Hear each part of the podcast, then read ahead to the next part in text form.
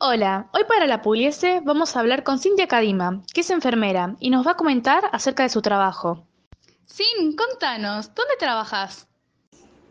Hola Kiara, yo eh, trabajo en el CESAC 24, que es un centro de salud que está ubicado en Villa Soldati, entre los barrios Ramón Carrillo y Fátima. ¿Y hace cuánto estás trabajando ahí? Bueno, en este momento yo estoy haciendo la residencia de Enfermería General Integral y Comunitaria y este es mi tercer año en el centro de salud. ¿Qué haces en tu trabajo? Mi trabajo tiene que ver con lo que es promoción y prevención de salud. En el centro de salud hay diferentes programas de los cuales la residencia participa y, y formamos parte de ellos por diferente cantidad de tiempo. Eh, participamos en lo que es control del niño sano, en obstetricia, en el programa de tuberculosis, también en la Consejería de Métodos Anticonceptivos, en ILE, en la atención de, pacientes crónicos, eh, también eh, lo que tiene que ver con el diagnóstico y con el diagnóstico de las infecciones de transmisión sexual y también con lo que es vacunación. ¿Cómo afectó la pandemia en tu actividad? Y la, pandemia afectó un 100% todo nuestro trabajo porque más que el centro de salud tiene que ver con prevención y promoción, eh, al estar en estado, o sea, en, una emergencia sanitaria, te tenés que focalizar en, en lo que es el, los casos sospechosos de COVID y ya estar en, otra, en otra posición, ya desde el momento en que tenés que ponerte el equipo de protección personal, ya te cambia un montón porque tenés que ponerte tres barbijos, una máscara, un camisolín, todo para poder hablar con una persona.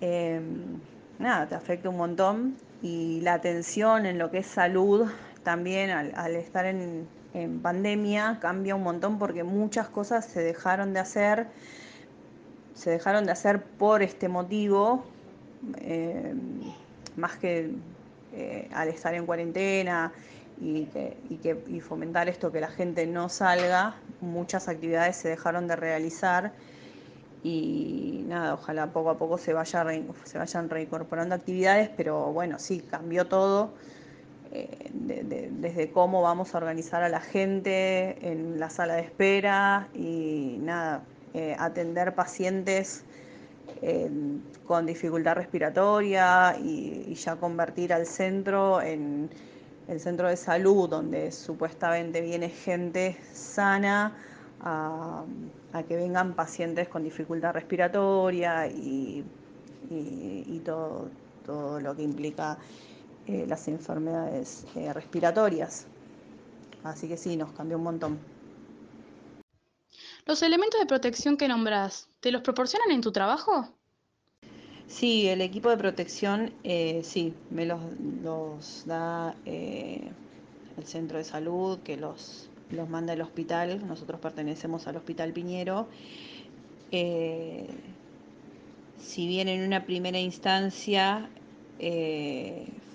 fueron escasos o de mala calidad, eh, el pedido siempre está y bueno, a veces, a veces la cantidad no es la que debería ser para, el uso que realmente se le tiene que dar a ese camisolín. Imagínate que el equipo de protección, eh, excepto el N95, todos deben ser de un solo uso y se deben descartar. En, en un momento nosotros no, está, no estábamos descartando, por, los, por ejemplo, camisolines porque, porque no teníamos. Entonces, nada, hacíamos como una, digamos, pseudo esterilización guardando, guardándolos eh, y después de una semana volverlos a usar. Porque no los descartábamos por cuestiones de falta de insumos, pero pero sí, siempre, eh, o sea, sí, el hospital nos manda, eh, pero siempre, eh, con respecto a los barbijos también, siempre estuvimos con esto de que, de que, de que le demos un uso total, o sea, como muy, muy cuidadoso porque no tenemos mucho y, hasta, en, hasta en algún momento se ha pensado, bueno, no hay barbijos, listo, no se abre el centro. O sea, no ha ocurrido, pero sí se ha pensado por este tema de que nuestros, eh, o sea, los materiales con los que contamos no son muchos. Pero, pero bueno, es una lucha constante. ¿Y las personas que se van a atender, respetan las normas de cuidado? Sí, o sea, las que vienen a la salita, sí, porque, o sea, está, nadie puede entrar sin barbijo al centro de salud.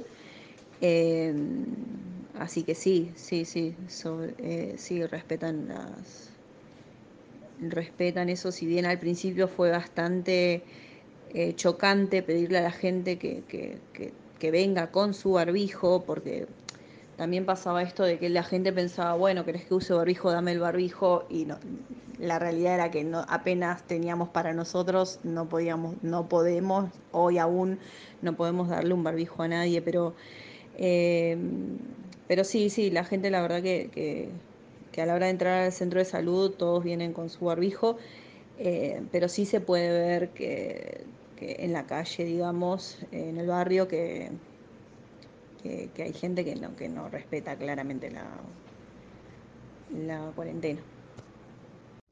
Comentaste que en el barrio hay gente que no cumple con las normas, que no cumple con la cuarentena. ¿Eso te hace sentir más expuesta? Sí, eh, sí, sí, porque aparte eh, sabemos que desde el momento en que aparecieron los primeros casos en el barrio, sabemos que esos casos eh, y sabemos que la reproducción o sea, del virus iba a ser muy rápida por las condiciones en las que vive la población. Eh, entonces, sí, ver que la gente, a pesar de saber que, hay un montón de casos, que siga sin respetar el aislamiento, sí, y sí, sí, sí, te, sí, claramente estamos más expuestos. Y al estar expuesta, ¿cuáles son los cuidados que llevas a la hora de volver a tu casa? No, el volver a casa se volvió un ritual. Es como que llego del trabajo y calculo media hora de llegar a saludar a la gente con la que vivo. Porque desde el momento en que llego tengo que dejar mis cosas de trabajo en un canasto, eh, mi ropa me la saco, la pongo en el lavadero, me baño y recién ahí saludo a todos y, puedo hacer una vida normal.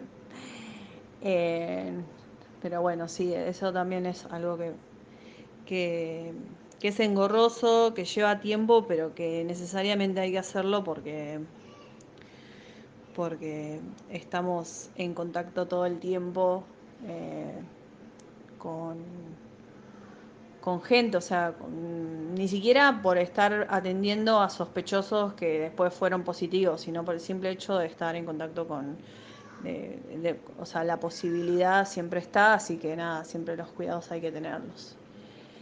Y para finalizar la entrevista, ¿notas que a partir de la pandemia la gente valora más tu trabajo? Sí, creo que sí, que desde, que empezó la pandemia eh, hubo, un, hubo un, una o sea, como visibilizar el tema del rol del personal sanitario y, y digamos, como reconocimiento, si se puede decir. Eh, o sea, hay de las dos, o sea, hay gente que sí y hay gente que no, porque al haber gente eh, que, no, que no respeta el aislamiento y todo eso, como, como que eh, en ese sentido nos vemos directamente afectados porque de alguna u otra manera eh, todo eso va a recaer en nuestro trabajo y, y, en, todo lo que, lo que venimos haciendo. Así que sí, sí, sí creo que igual hay mucha gente eh, agradecida y, y, reconociendo que, estamos en una situación especial, eh, expuestos y que si bien es parte de nuestro trabajo, em, también está expuesta a nuestra salud mental y, y, eso también de, nuestra familia, entonces como que eh, son un montón de cosas. Muchas gracias por tus palabras. Hoy hablamos con Cintia Cadima, enfermera, que está al frente en la lucha contra el coronavirus.